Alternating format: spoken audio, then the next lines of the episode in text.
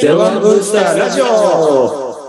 お茶の間にイノベーションをゼロワンラジオのお時間がやってまいりました。本庄です。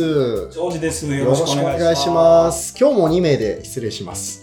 で、ジョージさん、今日ちょっと、まあ、特別会じゃないですけど、ジョージさん、なんか最近お話聞いて僕、ぎょっとしたんですが、なんでも最近なんか哲学に触れる機会が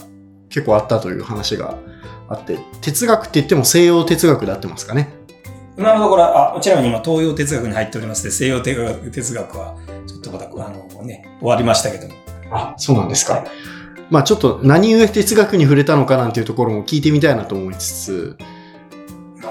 そうですね。あのね、話的には、私はリーダーシップっていうもの、あのね、ちょっと他の回で経験学習の話をしましたが、まあ、結局その経営だとか事業を大きくするっていう、まあ、その自分が CEO という立場でやっていくと、いろんな経験学習があると。いろいろ厳しいフィードバックをいただき、まあそうだなと思ったり、そうじゃないと思ったりする中で、ちょっとね、面白かったのが、じゃあそういう強いリーダーシップを発揮している中で、ニーチェが引き合いに出されてたんですよ。で、実はあんまり良くないリーダーシップの中でですね。でそうすると、え、ちょっと待って、ニーチェって、なんかわ、あんまりこう、印象悪くないよなっていうのがあって、ニーチェってなん、どんなこと言ってんだと思って、あの、調べてみたっていうのが実は、この最初ですね。あんまりこう、例は良くないかもしれないですけど、実はファシズムについて調べてた時にですね、ほファシズムのこのベースになった一個ってのはニーチェで、え、ニーチェってその、あれだったっけと思って調べてみて、あ、ニーチェってこういう考え方面白いなと思ったってことですね。ああそうなんですね。全然僕もなんか、あの、我が闘争とかそういうのは知ってましたけど、なんかベースとなるのがそっちだっていうのあは。どちらかっていうと、ムッソリーニの方ですね。ムッソリーニが、あの、ベースでファシズムで、ファシズムと多分ナチズムっていうのは別のもんだと思う。まあ、これはね、専門家の方の詳しいんで、そっちに譲るとしまして、で、そこでね、私、あの、そのファシズムとかがそっちは一旦置いといて、ただこの人の考え面白いなというところですね。はい。で、そ、うん。あちなみに、いやいや、どの辺がっていうのを今、お話しされようとしたかもしれあ、ないいえいえ。あの、一つだけ思うのは、西洋哲学って私の理解が正しいんであれば、昔があって、だんだんそれをこう、あの、打ち破って打ち破って、そもそものをひたすら言って今に至るみたいな。一番最初、なんか、プラトーンとかソクラテスとかもっと古い人いると思うんですけど、そういう人の議論を改善して改善して意味に至る、今に至るって感じで、その思ったのが、その客先の説明とか、社内の中のディスカッションとかって、例えば誰でもそうですけど、正義はこうだって話をしてくるうんじゃないですか。常識ではとか、うちの会社では、元の会社でも、これって全部そもそものそんなもの存在しないので、でもみんな存在すると思って喋ってきてるわけですよね。だから、そういうのを見見ると、実は西洋哲学って、実はその経営にすっごい似てるなと思ってて、経営の中でこれって本当かなって考えるじゃないですか。その考え考え考えてあぐねた中で、まあ、ニーチェはその一つですけどね、っていうのが面白かったと。で、やっぱりね、やっぱりこの人の面白いのは、あの、二つ僕は、まあ、あるなと。まず、ルサンチマンってお言葉があると。はい。これは面白かったですね。ご存知ない方もいらっしゃると思うんで、ちょっと解説も含めて。まあ、すごいわかりやすく言えば嫉妬はい。ですね。で、えっと、この人は結構明確に言ってくるので、まあ、現実問題として、まあ、強い弱いで、結局、あの、この中の宗教とかそういったものは、弱い人が自分たちのこう強いものに対する嫉妬が変化したものだみたいな考え方をすごいすると。うん。例えばそうなんですけど、特に我々、このベンチャー企業の世界、会社の中って、あの、確実に平等じゃないじゃないですか。そうすると、特に資本主義の世界って半端なくて、勝ったら100億、200億ですよね。はい。じゃあ、その資産価値がそれだけある人が従業員に100億、200億払う理由はゼロなので、実際そんなことしてないじゃないですか。という世界観の中でどう生きるか、どう考えるか。でもしゅ法律上そうなってるから仕方ないんだけどっていうあたりは、このルサンチマンっていうのがかなり、あの、なんていうのかな、その説明に分かりやすかったなってことですね。うんまあ、嫉妬というか、まあ、そもそも構造的に強者と弱者が分かれるっていうこの中でいくと、当然まあ生まれますよね。なんで、なんかなんでっていう Y が。この人かなり激しく言ってて、は道徳い。はい。って全部弱者の作ったもんだよねと。ほう。結構激しいこと言うな面白いですね。つまり道徳って人に優しくしましょうとか人を助けましょうとかこの手のものっていや我々そうだと思ってるじゃないですか、はいだけどこれって強者から見たら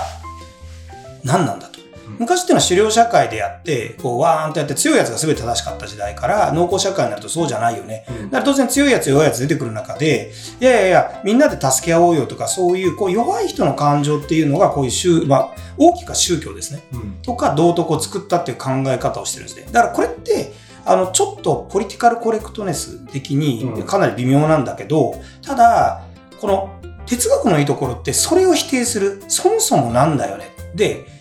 日本人と私も含めて慣れてないじゃないですか、そういう議論に。はい。例えばなんかこれが正しいって言ったら、例えばね、戦前と成功で我々はほぼ180度違う価値観で動いてたりするわけですね。で、そういうこととか、例えばベンチャー連携だろうなんだろうが、ある日正しかったのある日間違ってるのに変わるわけじゃないですか。そういうあの価値観なんてそんなもんの中で、何か道徳だとか常識だとかそういうものって、そもそも何なの。例えばその、さっきの資本主義の社会で、片やものすごい億万長者になる人もいればならない人もいる。はい。ならない人にとっては道徳が必要なわけですよね。はい。なった人にこう応募にさせないと彼は悪い。っていう考え方って結構激しいなと。うん、ただ、こう、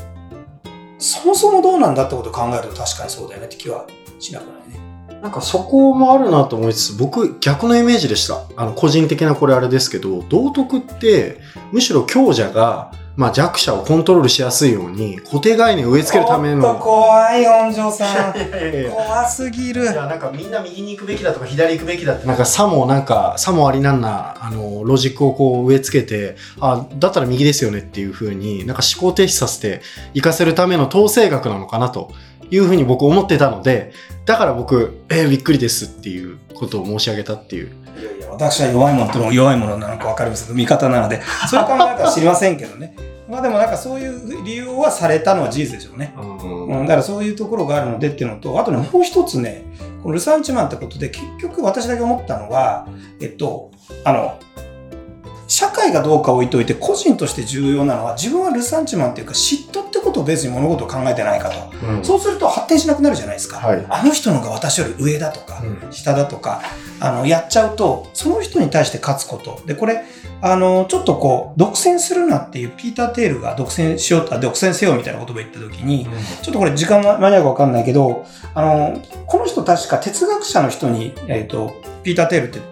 習ってたと思うんですね。はいえっと、で、その人が、あの、出してきた理論が、今ちょっとパ名前がパッと出てこないんですけど、それですね、まさに。人っていうのは模倣すると。つまり比較するので、比較すると本来発展するものを単に比較で終わっちゃうと。だから人人に対する嫉妬とかそういうので終わっちゃって、発展しなくなるからやめようってことを言ってるんですね。うんうんで、これはそういった意味では自分はルサンチマンに陥っていないかっていうのは考えるっていうのがいいのが一つと、もう一つは、あの、なんていうのかな、こう、考え方、ポジティブな考え方みたいなところですね。これが、あの英語回帰って言葉があって、ちょっと時間的に間に合わないかもしれないですけど、あ